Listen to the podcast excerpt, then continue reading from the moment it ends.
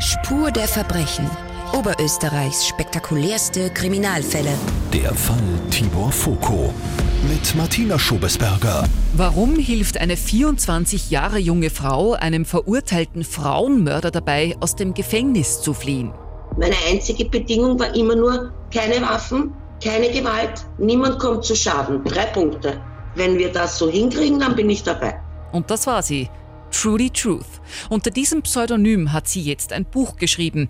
Die Wahrheit über die Flucht von Tibor Foko. Ich war dabei. Es hat mir Spaß gemacht, aber bereuen tue ich es nicht. Keine einzige Sekunde, habe ich auch noch nie. In diesem Podcast spreche ich mit Trudy Truth darüber, wie sie den Fluchtplan über zwei Jahre lang ausgeheckt und Schlüssel in Toiletten versteckt hat. Und ich frage sie, wo Tibor Foko heute ist.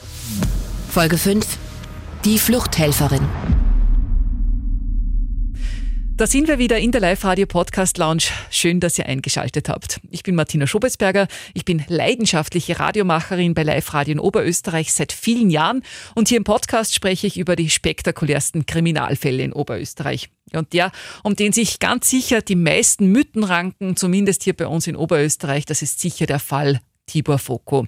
Der ehemalige Motorradrennfahrer, der 1986 in Linz eine Prostituierte ermordet haben soll, der dafür zu lebenslanger Haft verurteilt worden ist und 1995 in einer so noch nie dagewesenen Aktion bei einem Freigang über die Linzer Uni geflohen ist.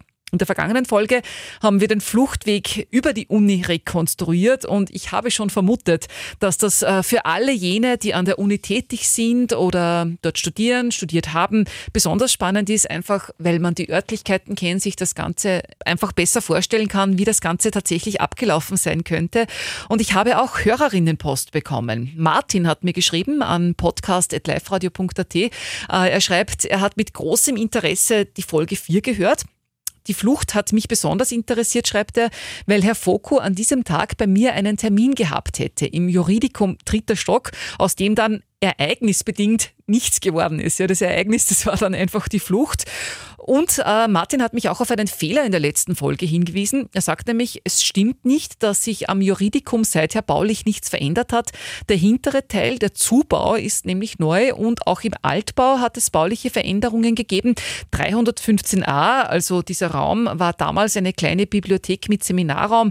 Eine große Vorlesung kann dort nicht gewesen sein, schreibt Martin. Äh, danke fürs Richtigstellen. Es ist mir sehr wichtig, solche Dinge auch wirklich zu korrigieren. Ähm, danke auch für die freundliche Nachricht. Äh, auch Julia hat mir geschrieben, hat mir einen Wunschfall geschickt. Bitte da immer her damit. Ich habe zwar schon eine relativ lange Liste, aber ich bin für jeden Vorschlag ähm, offen und, und freue mich sehr darüber, weil es gibt ja eine Zeit nach dem Tibor Foco Spezial. Ich bin auch schon am Planen fürs nächste Jahr und freue mich da über jede Anregung von euch. Also immer her damit. Kritik, äh, Lob, Feedback an podcast.liferadio.at oder ihr sendet mir eine Sprachnachricht über die Live-Radio-App. Da könnt ihr den Podcast auch abonnieren. Ja, und auf diese Podcast-Folge heute und auf das Gespräch mit dieser Frau habe ich mit Hochspannung gewartet. Eine Frau, die dem meistgesuchten Mann Österreichs bei der Flucht geholfen haben soll. Unter dem Decknamen Trudy Truth hat sie ein Buch geschrieben, Die Wahrheit über die Flucht von Tibor Foko. Ich war dabei. Trudy Truth, natürlich ein Künstlername. Truth bedeutet Wahrheit. Trudy, schön, dass du dir Zeit genommen hast. Ähm, über Videoschaltung bist du heute hier in der Podcast Lounge. Dankeschön, freut mich auch. Du schreibst im, im Buchtitel, du warst dabei. Wie warst du denn dabei? Also, ich habe ihn schon Jahre vor der Flucht besucht. Wir waren keine Liebesbeziehung, wir waren Freunde und haben zuerst versucht, alles gesetzesmäßig zu klären. Das war nicht möglich über die Jahre hinauf. Und dann war Tibor Foko schon so mit den Nerven fertig und dann haben wir nach einer anderen Lösung gesucht. Mhm. Aber du warst bei der Flucht dabei, du hast ihm auch geholfen. Ich, hab, ich war bei der Planung und bei der Organisation dabei. Bei der Flucht selbst war ich nicht dabei. Mhm. Vielleicht erzähl uns ein bisschen, wie hast du den Tibor Foko kennengelernt? Wie seid ihr euch denn über den Weg gelaufen? Ähm, ich habe ihn eigentlich über, nach, einer Zeitungs, nach einem Zeitungsbeitrag äh, habe ich ihn angeschrieben und er hat mir zurückgeschrieben und wir haben uns sofort gut verstanden. Wir waren sofort auf einer Ebene. Und das hat eine Weile gedauert und nach einem ein paar Monaten haben wir dann begonnen, äh, auch Besuche, dass ich ihn besucht habe. Und dann habe ich ihn zweimal die Woche besucht, bis kurz vor seiner Flucht. Mhm. Das war 1992, wenn ich richtig informiert bin. Ich hoffe, das stimmt hat das begonnen und geflüchtet ist er 1995. Genau. Zu der Zeit, damals, als ihr euch kennengelernt habt, war Tibor Foko 36, du 24, wenn das habe ich gelesen in der Zeitung. Ich hoffe, ja, das ist richtig. Richtig, mhm. ja. Wie, ja richtig. wie kommt denn eine 24 Jahre alte junge Frau dazu, einem ja damals noch rechtskräftig verurteilten äh, Frauenmörder ins Gefängnis zu schreiben? Ich hatte damals einen Freund, der war aus dem Burgenland und der hatte in Wien äh, beruflich zu tun und sagt zu mir, treffen wir uns nach der Arbeit auf einen Café bei mir im Hotelzimmer. Und ich sage ja, gehe in das Hotelzimmer und zehn Minuten später steht die Polizei dort, weil der hatte seine Rechnungen, Hotelrechnungen nicht bezahlt. Und ich wusste, ich habe das ja nicht gewusst. Und zuerst haben sie mich aber mitgenommen, weil sie geglaubt haben, ich wohne auch in dem Hotel. Und während ich die paar Tage dort in Urhaft war, habe ich begonnen, äh, Foko zu schreiben. So ist das entstanden. Und ich habe mich damals auch ungerecht behandelt gefühlt und das erzeugt natürlich eine gewisse, äh, wie soll ich sagen, eine gewisse Gesprächsbasis. Ne? Nur bei mir hat sich das dann nach drei Tagen, vier Tagen aufgeklärt und bei ihm nicht. Ne? Mhm. Also das heißt, du hast ihn auch nur über Medienberichterstattung eigentlich gekannt und einfach interessant gefunden. Ja, ja. Mhm. Ja, ja, genau, richtig.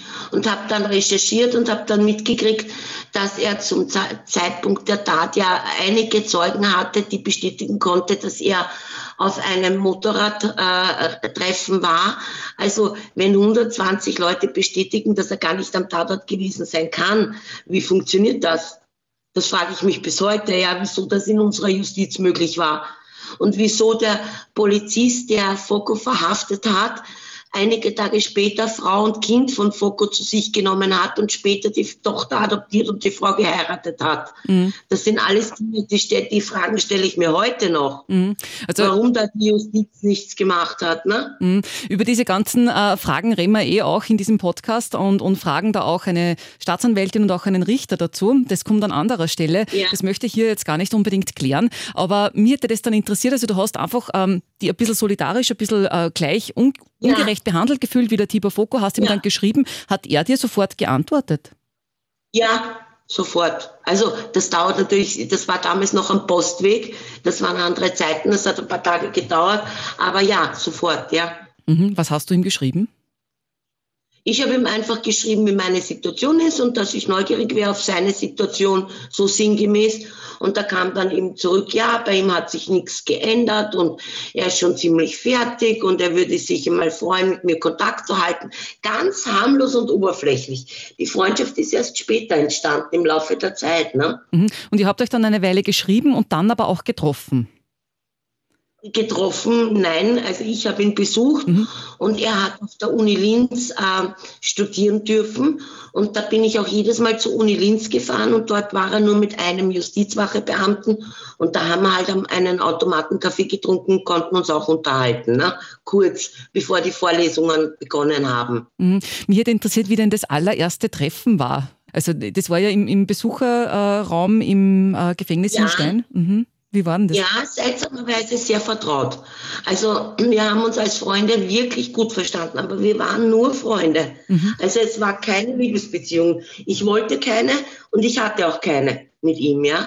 Aber ähm, es war schon ein sehr vertrautes, weil wir schon viel im Schriftverkehr miteinander äh, kommuniziert hatten. Ne? Ich wusste ja schon, was auf mich zukommt, annähernd. Ne? Und wir haben uns eigentlich die ganze Zeit sehr gut verstanden. Ne? Mhm. Wie war er? Wie hat er ausgeschaut? Wie hat er gerochen? Wie war das? Naja, äh, er kam rein in kurzer orangener Hose, einem weißen T-Shirt und Sicherlschlapfen, weil ich mir gedacht habe, oh Gott, weil ich hatte in den paar Tagen, wo ich in Urhaft war, auch Besuch, aber ich war halbwegs normal angezogen. Aber gut, ich kam dann rein und er war muskulös und so, so typisch trainiert was überhaupt nicht äh, jetzt körperlich mein Fall ist. Ich mag so aufgeblasene Mucki, Muckis nicht. Hab mir nur gedacht, um Gottes Willen, ihr müsst aber viel Zeit haben. Aber wir hatten dann so Tischbesuch und wie wir uns niedergesetzt haben und er hat zu sprechen begonnen, habe ich wieder den Menschen erkannt, mit dem ich geschrieben habe und mit dem ich auch sympathisiere. Und so war er eigentlich auch. Er war ein sensibler, hochintelligenter junger Mann, der mit Sicherheit nicht das getan hatte, wofür man ihn verurteilt hat. Das glaube ich heute noch. Und mein, mein, mein Vertrauen in die Justiz und den Staat ist seit damals noch immer im Keller. Zu mir braucht noch heute keiner kommen. Was natürlich dieser Tage nicht besser geworden ist, will ich auch gleich dazu sagen. Äh, ich, ich muss dazu sagen, ich, ich glaube heute noch daran, dass damals einer Krähe ein, eine andere kein Auge ausbecken wollte. Also ich glaube, dass das alles zu tun hatte mit dieser Liebesbeziehung von dem Polizisten zu, zur Frau von Focco. Mhm. Ich glaube noch heute, dass das abgekartet war, ja. Dadurch hat er mir schon damals leid getan, weil ich wusste ja das zu dem Zeitpunkt schon, ne? Mhm. Aber ich wollte natürlich auch wissen, ob er wirklich unschuldig ist oder ob er vielleicht, das hätte ja auch sein können, er hätte den Auftrag zur Tötung nur weitergegeben zum Beispiel. Und das habe ich schon in verschiedenen Besuchs, äh, Besuchen geklärt und ich bin heute noch überzeugt, dass er unschuldig war. Das muss ich schon sagen. Ne? Und das Gefühl hatte ich auch beim ersten Besuch schon. Mhm. Wobei man schon der Vollständigkeit sagen muss, also zumindest die offizielle Variante ist ja, dass dieser Polizist, der dann später seine, seine Frau geheiratet hat, die haben sie erst bei den Ermittlungen kennengelernt. Also dass, dass das was mit Mord zu tun hat. Kennst du eine andere Version? Okay. Ja. Die Judy nickt. Ja. Also ja. Mhm. Ja, mhm. ja, ja, ich kenne eine andere Version und ich bin der Meinung, dass schon damals das alles, äh, wie soll ich sagen, äh, ähm, wie sagt man da, äh, manipuliert und organisiert war. Das mhm. glaube ich heute noch. Gut, das werden wir an der also Stelle nicht klären können. Mir hat ja vor allem eben deine, deine äh, Beziehung oder deine Freundschaft zum Tibor Focco eben interessiert. Da war dann dieses ja. erste Kennenlernen. Und wie ist das dann weitergegangen? Na, ich bin zweimal die Woche dort zu Besuch gewesen, immer Tischbesuch. Das heißt, du hast keine Scheibe vor dir. Äh, das hat man normal für Familien, dass die eben nicht vor der Scheibe sitzen. So einen Besuch hatte ich auch immer. Und wir haben viel Privates auch gesprochen, nicht nur Flucht. Und wir waren uns sehr vertraut. Wenn ich zum Beispiel ein Problem damals noch mit meinen Eltern hatte oder an der Uni hatte, ich konnte ihn immer fragen. Ich habe ihm dann auch Handys reingeschmuggelt. Das heißt, wir haben den ganzen Tag telefoniert. Ich hatte den ganzen Tag Kontakt zu ihm, wann immer ich wollte und umgekehrt.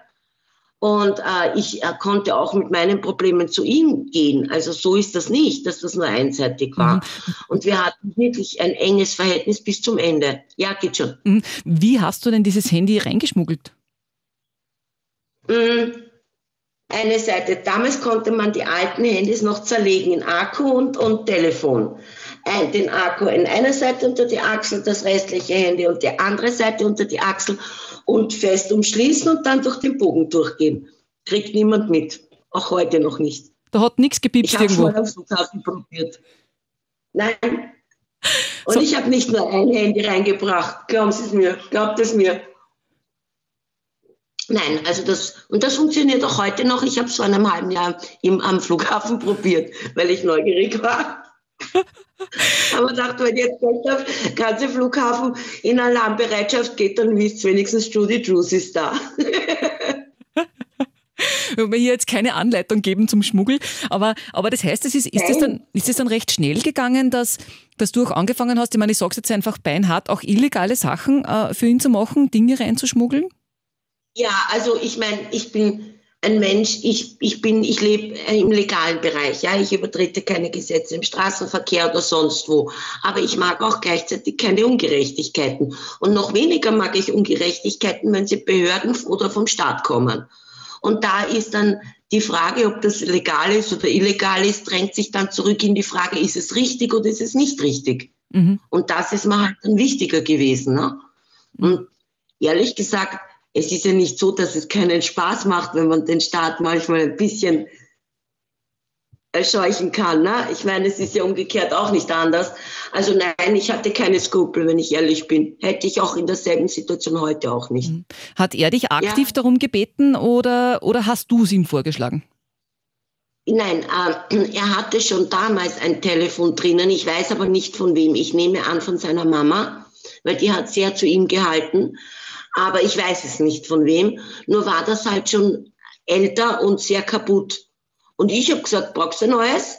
Und ich, er sagt, ja, aber das musst schmuggeln, weil das darf ich da nicht haben. So, ich mache schon.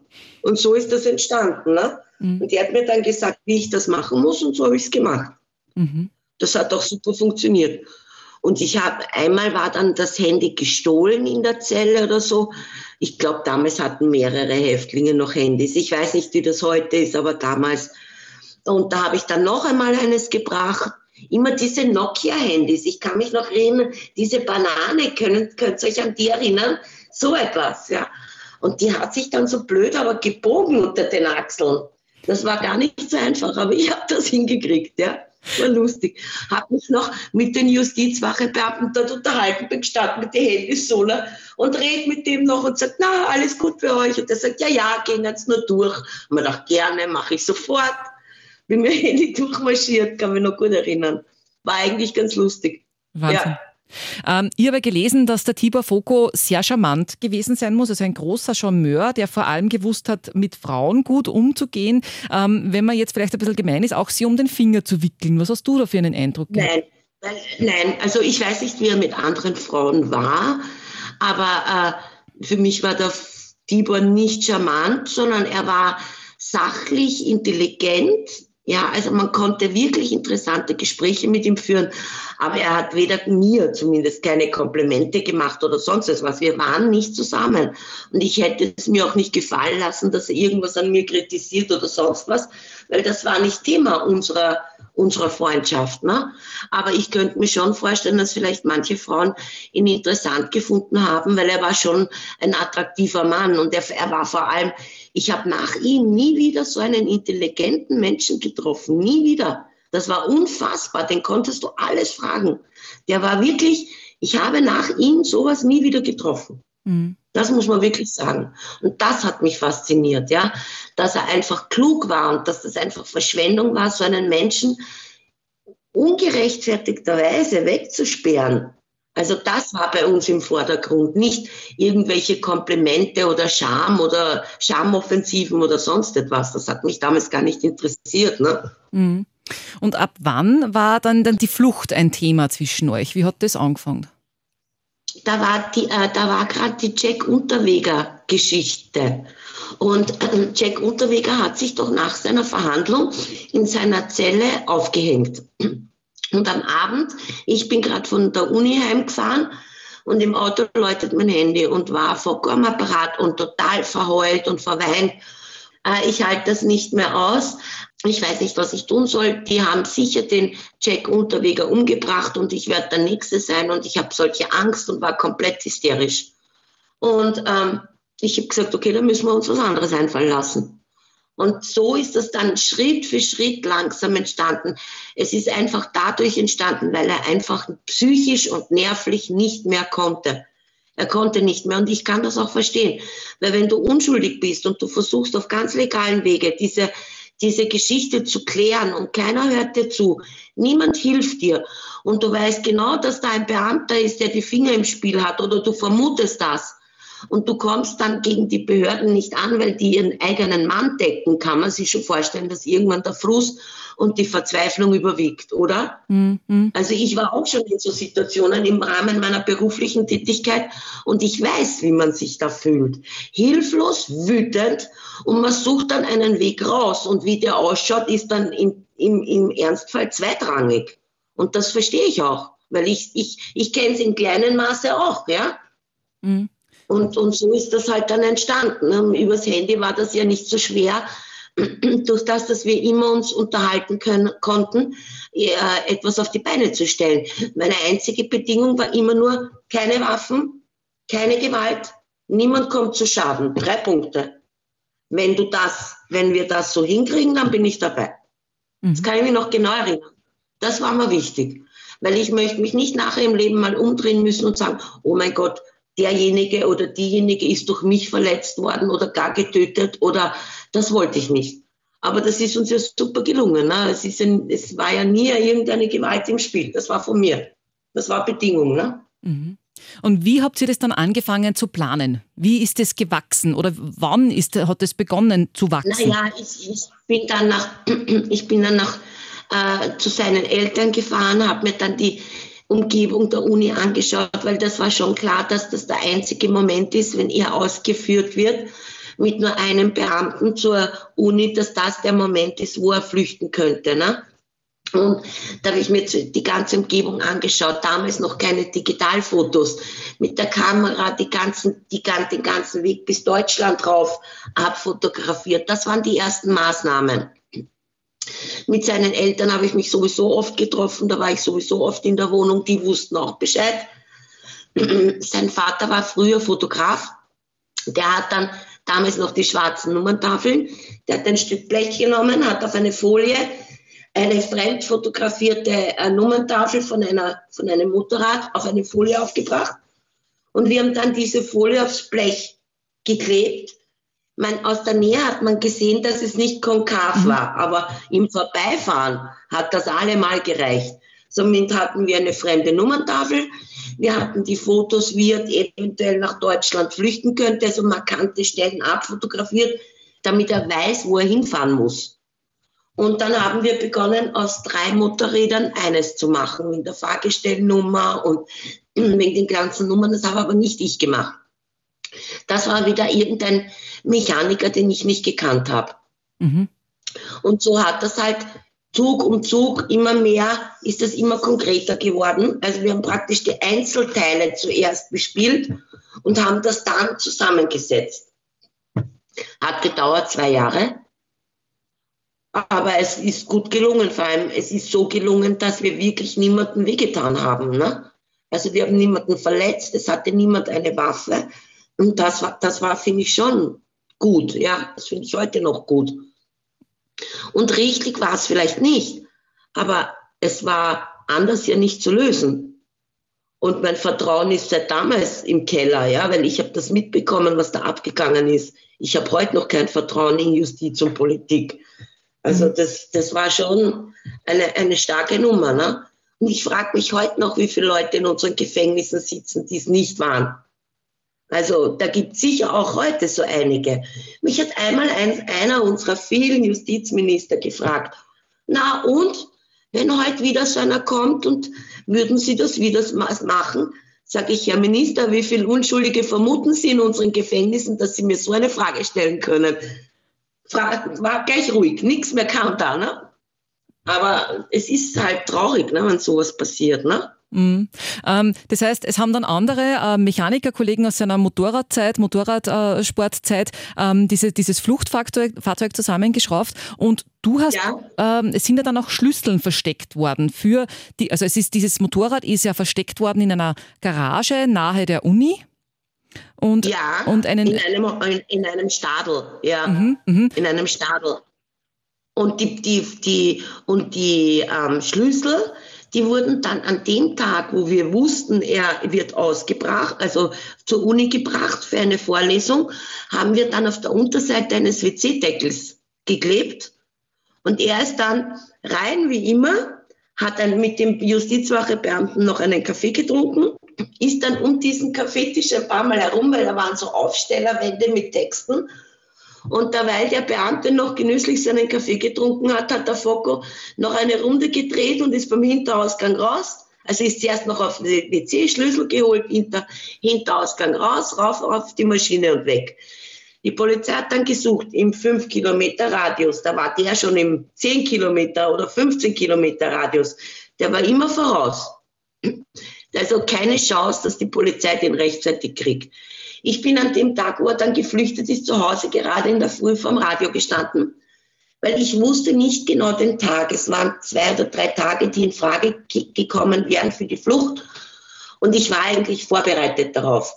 Aber man ist auf sowas nie vorbereitet, weil ich bin in der Küche in der Früh mit dem Kaffeeheferl und vor einem Radio gestanden und habe das Erste, was ich gehört habe in den Nachrichten, Dieber Focko ist geflüchtet und man kriegt trotzdem einen Schock, obwohl man es wusste, obwohl man es mitgeplant hat. Es war einfach trotzdem dann der Schock, okay, jetzt ist es gelaufen und jetzt sehe ich ihn nicht mehr. Ne? Und damit war auch die Freundschaft dann zu Ende, ne? das ist eh klar, ne? ging er nicht mehr. Und er wollte damals unbedingt, dass ich mitgehe, zumindest eine Zeit lang. Ist eh klar, wenn du zwölf Jahre in einer Haft sitzt oder acht Jahre in einer Haft sitzt, dann ist es so, dass du verlernst, mit Geld umzugehen. Du bist nicht mehr gewöhnt, die Türen selbst auf und zu machen. Das sind Kleinigkeiten, die dich verunsichern. Und er wollte halt einen Freund dabei haben, der vertrauenswürdig ist. Aber das konnte ich nicht, weil ich hatte damals schon eine schwerkranke Mutter, keine Geschwister. Und ich konnte nicht weg, wenn ich nicht weiß, dass ich wieder zurückkomme, wenn meine Mama krank ist. Ne? Und das konnte ich nicht. Und das hat ihn sehr verletzt und sehr enttäuscht. Aber ich konnte einfach nicht meine Eltern im Stich lassen. Ne? Mhm. Deshalb bin ich nicht mitgegangen. Ne? Wärst du, wenn du diese ja. Mama, wenn du diese Geschichte mit deiner kranken Mama nicht gehabt hättest, wärst du dann mitgegangen mit ihm? Wenn ich vielleicht keinerlei Verpflichtung gehabt hätte zu Hause, hätte ich es als Abenteuer gesehen. Wahrscheinlich, so wie ich veranlagt bin, würde ich mal sagen, ganz sicher. Ja. Aber ja, schon als Theater, weil ich wissen hätte wollen, wie das ist, ja, als Neugierde. Ich bin ein furchtbar neugieriger Mensch. Das hat auch die Polizei bekrittelt, weil die konnten bei dem einen Verhör keinen Zettel liegen lassen, ohne dass ich die Finger drin hatte. Ne? Also er hat immer gesagt, das sind meine Unterlagen. Ich hack ihnen die Finger ab. Ja? Ich musste immer schauen. Ne? Und so wäre das da auch gewesen. Aber durch das, dass ich eben Verpflichtung hatte, war das einfach nicht möglich. Ne? Mhm. Und du hast ja schon angesprochen, Verhör. Das heißt, man, es hat ja ähm, neben dir sieben weitere Fluchthelfer, Helferinnen gegeben. Man ist euch ja auch ja. relativ schnell natürlich auch draufgekommen. Wie war das dann? Wusste ich ja. Ich meine, wenn du in der Besucherliste aufscheinst, zweimal die Woche, war die, die, die, da war das naheliegend, dass die zu mir kommen. Ne? Ich, ich wusste das, aber ich war vorbereitet und auch das war mir egal. Weil ich habe nur mehr darauf gewartet, dass die Kripo mich anruft zum Verhör, also zu, zu, zu, zum Gespräch. Da bin ich raufgefahren, habe mich da mit traurigen Balladen traurig gemacht, bin dann schon Tränen überströmt reingegangen. Und der Polizist war aber unbeeindruckt, der war richtig ekelhaft, ja, und hat mich dann befragt, und der hatte unterm Tisch eine Kamera, eine Taste. Damals gab es schon Kameras für Verhöre. Und dreht während dem, dem Interview unter der Tisch, den, drückt den Taster, dreht die Kamera ab und sagt, jetzt sage ich dir was, du gefraßt. Ich weiß ganz genau, dass du ihm geholfen hast. Und jetzt gib's endlich zu und dreht das wieder auf, wieder die Aufnahme auf. Und ich habe natürlich nichts zugegeben. Und beim Rausgehen habe ich unter seine Taste gegriffen, die Kamera abgedreht und habe gesagt, Sie haben im allen recht und was tun Sie jetzt damit? Habe die Kamera wieder aufgedreht und er konnte nichts machen. Gut, ein bisschen gefraßt bist vielleicht wirklich. nein, nein, nie. Ich doch nicht. ja, ich habe das schon genossen, war schon lustig, ja. Mhm. Und ich habe dann bekommen für Lächerlichkeiten, weil ich äh, damals einmal das, diesen, diesen Lieferwagen gefahren bin, ein einziges Mal mit den Bestandteilen vom Motorrad und ich dafür keinen Führerschein hatte, aber ich komme vom Land, ich kann mit allem fahren, bis zum Mähdresch, aber ich habe nicht für alles einen Führerschein. Und weil ich da ein Stück gefahren bin, für das haben sie mich verurteilt und für lauter Scheiß. Für die richtigen Dinge konnten sie mich nicht verurteilen, weil da gab es keine Beweise. Ne? Und da haben sie, mich dann ein, äh, haben sie mir dann ein paar Monate auf Bewährung gegeben, aber allen allen Fluchthelfern, glaube ich, soweit ich informiert bin. Aber ich habe ja gar nicht alle gekannt. Ich habe nur gekannt die Mama, den Papa, äh, dann eine Frau Franziska, die war aber so gut 20 Jahre älter wie ich, und sonst niemanden. Mhm. Das waren die einzigen, die ich gekannt habe. Ne? Das heißt, ihr wart kein so ein, so ein eingeschworenes Team, sondern ist. Nein. Mhm. Nein, wollte ich auch gar nicht. Weil umso mehr ich Leute ich kenne, umso mehr können mich verpetzen. Mhm. Weil du ja nie weißt, ob die alle vertrauenswürdig sind. Ne? Ich wollte nur ein Minimum der Leute persönlich kennenlernen. Ne? Also die Mama und den Papa schon und so, ja. Aber nicht von den Leuten, die eigentlich nur mit der Flucht zu tun hatten. Hat mich auch nicht interessiert. Wozu? Das ist nur ein, ein, ein Risiko, das zunimmt, wenn du so viele Leute kennst. Ne?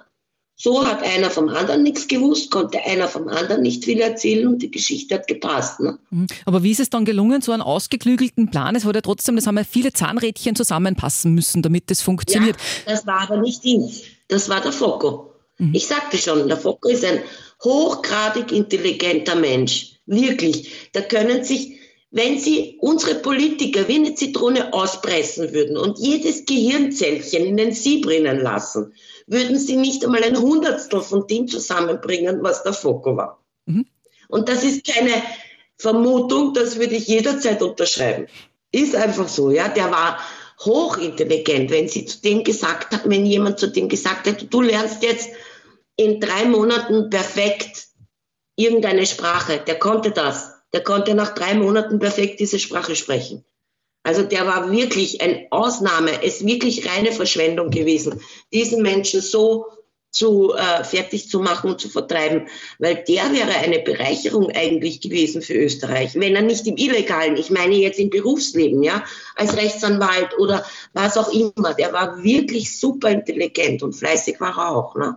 Ja, ich meine, er hat als Zuhälter also gearbeitet, also so ist es jetzt, also naja, ganz so stimmt das auch nicht. Äh, er war Motorradrennfahrer mhm. und hatte einfach durch, das, durch die Familie nicht wie viele andere das Geld nicht so. Das kostet ja Geld, wenn du die Maschine immer her herrichten musst. Und hat auf das hinauf geglaubt, er kann sich damit seine äh, Motorradkarriere finanzieren. Mhm. Was dann aber natürlich nichts draus geworden ist. Aber ich habe mich mit vielen seiner Mädels unterhalten. Also der war weder typischer Zuhälter, noch war er gewalttätig, noch hat er den Mädels irgendwas getan, was damals durchaus üblich war. Also die Mädchen haben alle auf ihn geschworen als Chef. Also es war nicht so, wie man sich das vorstellen sollte.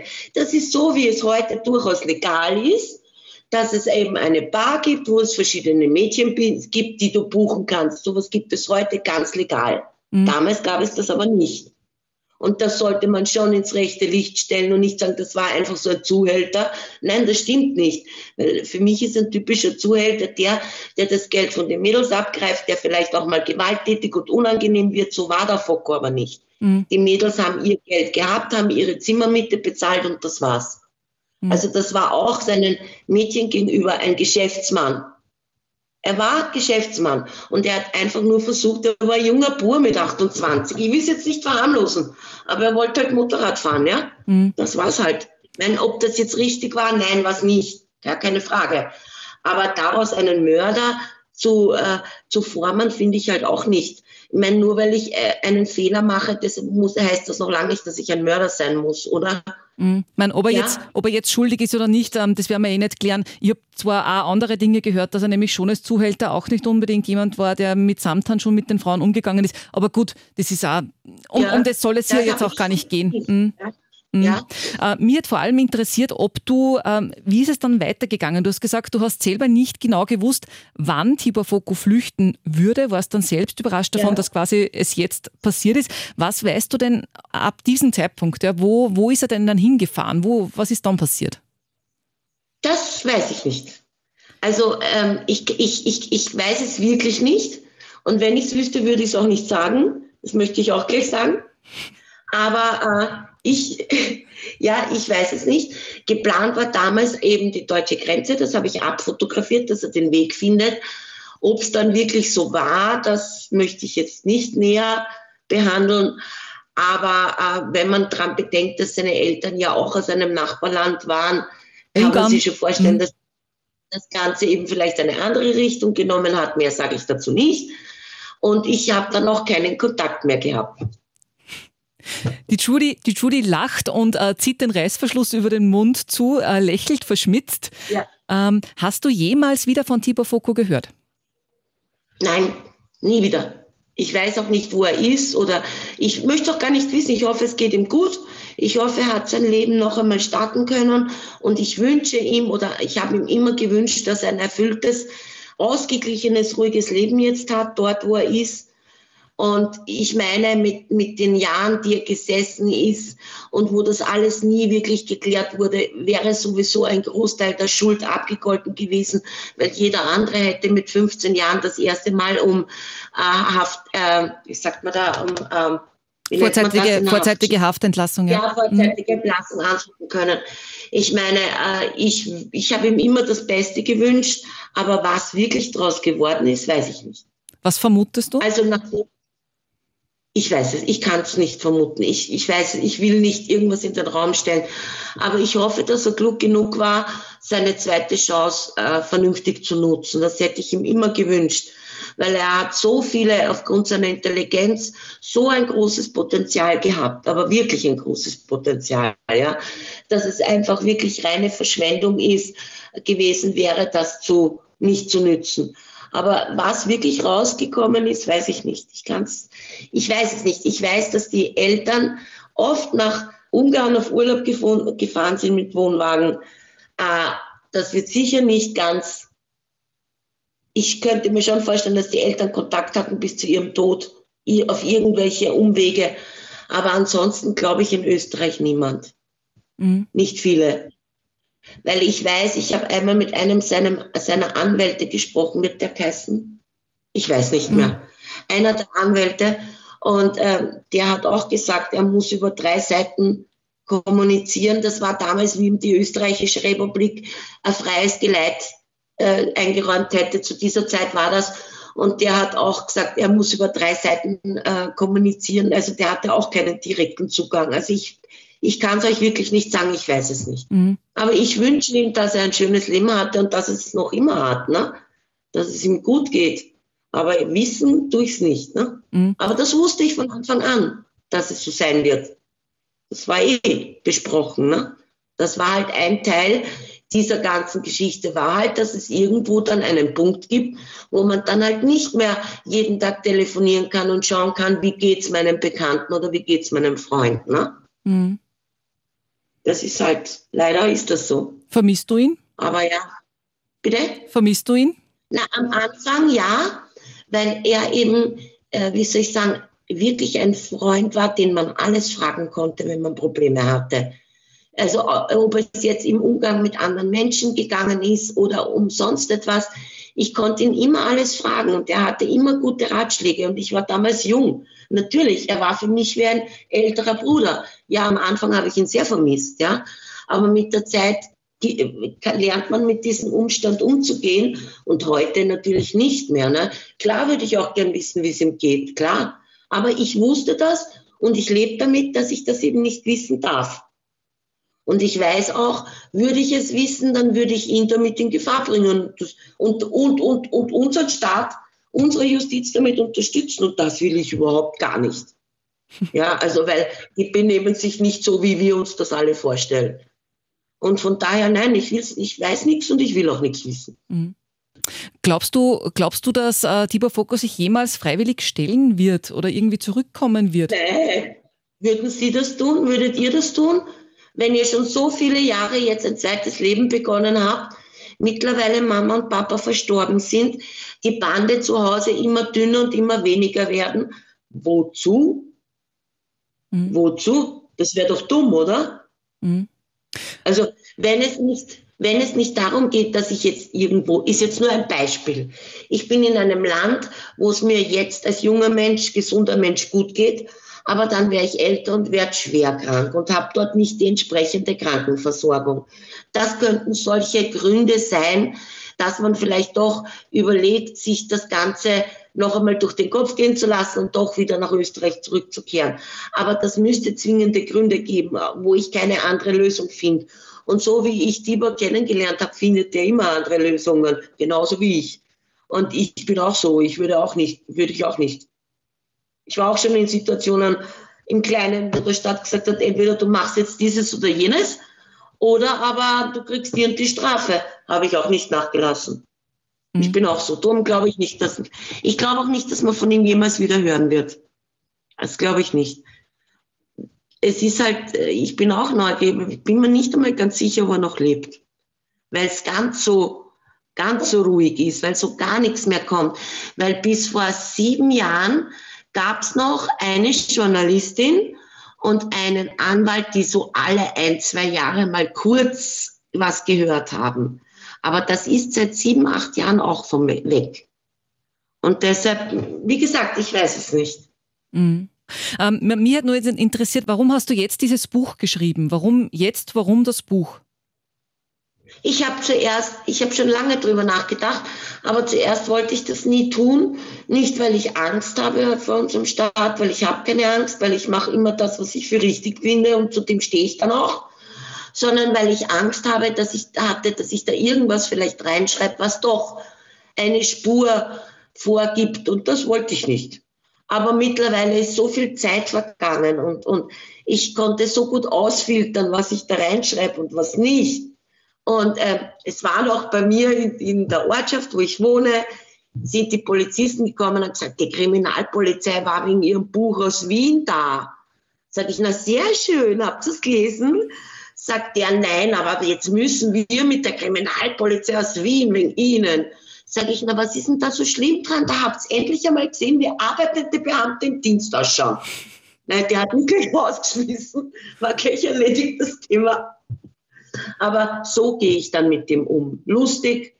Und da die auch wissen, dass sie es mir nichts rauskriegen aus so blöde Antworten, habe ich jetzt weitestgehend auch meine Ruhe. Aber auch wenn ich anders denken würde, ich könnte ihnen nichts erzählen, weil ich weiß nichts. Mhm. Für mich hat das aufgehört mit der Flucht. Verdienst du jetzt Geld ja, mit, der, mit der Geschichte? Verdienst du Geld damit? Nein, also nicht wie immer. Ja, ich habe äh, insgesamt für das Buch ein, paar, ein bisschen was verdient, ja, aber das ist nicht Rede wert. Also da braucht man nicht drüber reden. Das, das ist kein, kein Verdienst, wo ich jetzt sage, für das tue ich das oder für das mache ich das. Ich habe das wirklich aus Überzeugung gemacht. Wenn Sie in einem Jahr, äh, wenn ihr in einem Jahr 800 Euro für irgendwas verdient, in einem Jahr, kann man nicht davon reden, dass man sich bereichert, oder? Mhm. Also das ist, das hat alles mit Geld nichts zu tun. Es ist eine Überzeugungsgeschichte und mir ist einfach nur um die Wahrheit gegangen. Mhm.